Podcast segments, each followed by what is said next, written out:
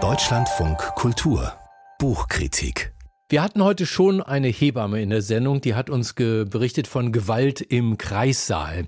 Jetzt fügen wir dem Ganzen noch einen Roman hinzu über Geburt und Mutterschaft. Geschrieben hat ihn die dänische Schriftstellerin Olga Horn. Der Roman heißt auf Deutsch Meine Arbeit und Nico Bleutke hat diesen Roman bereits für uns gelesen.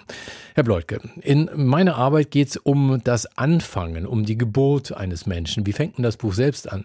Ähm, das Buch hat gleich 13 Anfänge und das sind so kleine Abschnitte und gleich im ersten geht es um das Schreiben. Da wird die Frage gestellt, wer hat dieses Buch geschrieben? Und die Stimme antwortet, ich natürlich. Und dann macht die Erzählerin nichts anderes, als dieses Manuskript einer anderen Person, sie nennt sie Anna, zuzuschreiben, auch die ganzen Erfahrungen. In anderen Kapiteln ähm, ist es das ärztliche Protokoll, das äh, skizziert wird, oder Gedichte. 13 Anfänge, das Buch hat aber auch 28 Fortsetzungen und neun Schlüsse. Man merkt also schon, es ist kein Erlebnisbericht, sondern Sprache und Form und die Frage, was ist eigentlich die vermeintliche Wirklichkeit, was ist Erfindung, spielen eine sehr wichtige Rolle in dem Buch. Klingt kompliziert. Erfährt man was darüber, wie die Erzählerin die Geburt erlebt und die erste Zeit danach? Sehr konkret. Es gibt ja so diesen biblisch fundierten Mythos, ähm, dass alle Schmerzen der Geburt in dem Moment überwunden sind, in dem die Mutter ihr Kind in den Armen hält und beide sich glücklich anlächeln. Das ist so das größtmögliche Gegenteil zu dem, wie diese Anna die Geburt erlebt. Das ist ein wirklich traumatisches Erlebnis. Sie fühlt sich tot und begraben, wie sie einmal schreibt, hat Angst, dass sie gar nichts für das Kind empfindet. Sie verliert ihr Schreiben, das Schreiben, das bis dahin eigentlich hier immer das Überleben auch gesichert hat. Medizinisch würde man von einer postnatalen Depression wahrscheinlich sprechen. Und im Zuge der Auseinandersetzung damit merkt sie auch oder erfährt in therapeutischen Gesprächen, dass sie schon seit ihrer Kindheit an einer depressiven Erkrankung leidet und aus Jahren des Rückblicks selbst noch beschreibt sie diese Zeit als Krankheit Mutterschaft. Und in dieser Zeit damals konnte sie da überhaupt schreiben? Sie hat geschrieben, exzessiv sogar, aber sie konnte sich nicht daran erinnern, sagt sie. Ähm, und sie findet dann einige Zeit später oder lässt sich von dieser Anna übergeben. Das wird offen gehalten, ein Konvolut von Seiten, dieses Manuskript. Das sind äh, beschriebene Blätter, auf denen was drauf ist, Notizhefte, ausgedruckte Mails, die sie sich selber geschrieben hat, Notizen, die sie aufs Handy geschrieben und gesprochen hat und ein ganzes Schwangerschaftstagebuch. Und ein großer Teil dieses Buches besteht sozusagen daraus, dass dieses Durcharbeiten und Orten des Materials inszeniert wird. Die Romanautorin, die Dänen mögen mir das verzeihen, wird geschrieben Olga Raven. Ausgesprochen wird es Olga. Olga Chaun. Chaun. Was bringt ihr alles unter in dem Buch?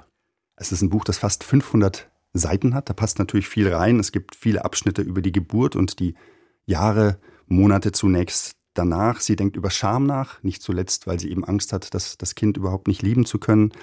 Sie hat die nicht unbegründete Angst, tatsächlich verrückt zu werden, nicht auf, zuletzt aufgrund der Erfahrung, dass sie eben depressiv erkrankt ist.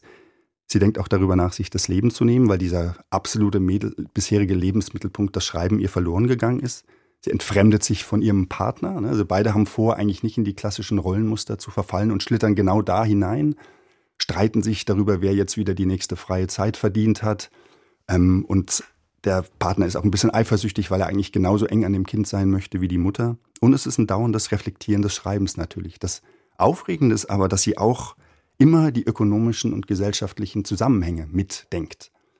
Das Buch heißt nicht umsonst meine Arbeit. Es geht nicht nur um die Aufdeckung von, von Rollenbildern, sondern sie zeigt, dass Geburt, Mutterschaft und auch das Schreiben Arbeit sind. Knallharte Arbeit, die in dieser ökonomischen Logik dann aber auch nicht adäquat entlohnt werden. Ist aber dann doch ein sehr unkonventionelles Buch, wenn ich Sie richtig verstehe. Findet sie denn für diese Geschichte die passende Form, die Autorin? Unbedingt. Nur ist es wichtig bei der Frage nach der Form klarzumachen, dass es nicht um sowas wie formale Spielerei geht, sondern dass das ganz essentiell ist für dieses Buch. Mhm. Und sie findet eine Form, indem sie die bekannten Formen zerschmettert. Das heißt, den Familienroman, die therapeutische Erzählung, den Erlebnisbericht, das ist ja alles zu nah an der Idee einer, einer Kernfamilie, die alle sehr traditionell sind. Und sie macht das, indem sie das macht, was sie immer in ihrem Schreiben tut, nämlich sie spielt mit verschiedenen Genres, mit verschiedenen Stilen und mit verschiedenen Sprachen. Es gibt also großartige Erzählpassagen, es gibt Gedichte, die ihren Ausgang bei persönlichen Erfahrungen nehmen und eine ganz eigene dunkle Metaphorik eintauchen. Sie schiebt ärztliche Protokolle und Theaterdialoge oder eben das Nachdenken über das Schreiben ineinander, macht Zitatcollagen, die sie dann ähm, kommentiert und das Ganze wird wirklich sehr schön immer eingefangen über die Form. An einer Stelle sagt sie, eigentlich habe sie nichts anderes machen wollen, als ein normales Buch zu schreiben. Aber diese monströse Erfahrung der Geburt lässt ein tatsächlich, das schreibt sie selbst, monströses Buch entstehen, im emphatischsten Sinne. Das Thema Mutterschaft hat ja einen großen Boom erlebt in den letzten zehn Jahren.